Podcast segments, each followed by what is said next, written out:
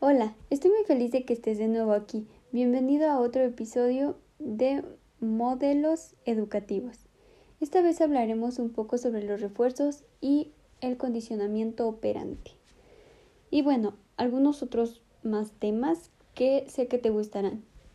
Para empezar, hablaremos sobre un refuerzo positivo. ¿Y qué es un refuerzo positivo? Es un fortalecimiento de una conducta por la presentación de un estímulo deseado después de la conducta. O sea, ¿qué vamos a hacer? Cuando alguien saca buenas calificaciones o alguien hace algo bueno, entonces pues nosotros le vamos a dar algo que a él le gusta. No sé, le podemos dar un dulce, mm, ese sería un premio. O bien podríamos dejarlo ver la tele si a él le gusta, obviamente. Ahora, ¿qué es un refuerzo negativo? Lo premiamos evitando algo que no le gusta. ¿Ok?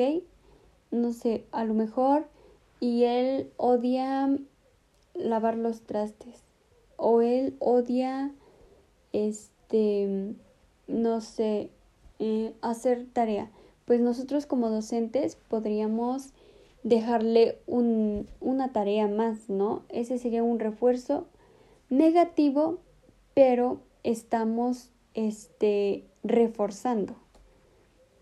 Ahora un, un castigo positivo. Lo castigamos con algo que no le gusta. El niño hace algo malo que consideramos nosotros malo y para que no lo haga más le damos trabajo extra, más extra o mucho más deberes.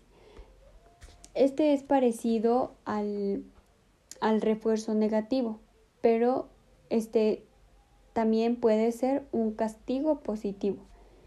Y bueno, recordemos que un castigo es para disminuir o eliminar una conducta, ¿ok? Bueno, también este recordemos que la visión educativa desde el paradigma conductista ofrece un panorama cerrado, rígido y fijo por un currículo predeterminado, ¿ok? Donde el papel central lo tiene el docente, es lo, que, es lo mismo que yo les estaba comentando hace rato. Quien ejerce el control, ¿ok? Nosotros somos responsables de nuestros actos, ¿ok? Bueno, ahora hablemos de conductismo. Recordemos que uno de los principales impulsores del conductismo fue John, John Watson, y bueno, como bien sabemos, la, filosofía y la fisiología son los pilares principales de la psicología como ciencia. Recordemos que el conductismo es una subrama o rama de la psicología. ¿Ok? Bueno, en el paradigma conductista la enseñanza es dar información al alumno para que él aprenda. ¿Vale?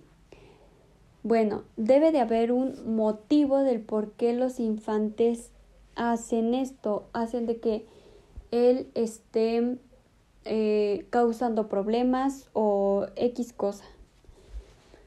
Bueno, es nuestra responsabilidad también dirigir y dar el aprendizaje al docente, ¿ok? Ahora hablemos de humanismo. Bueno, la perspectiva humanista afirma que la persona posee la capacidad natural para tomar decisiones acerca de la vida para controlar su conducta. Va, bueno, el humanismo es un movimiento o teoría fisiológica que surge en el Renacimiento. Y bueno, aquí pues nos centramos un poquito más en la historia. Mm, también recordemos que los principales precursores de la teoría humanista fue Maslow y, y Roger.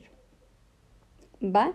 Bueno, y bueno, pues muchísimas más cosas que seguramente en el próximo episodio les contaré quién fue Abraham Maslow y que también hay una pirámide de Maslow.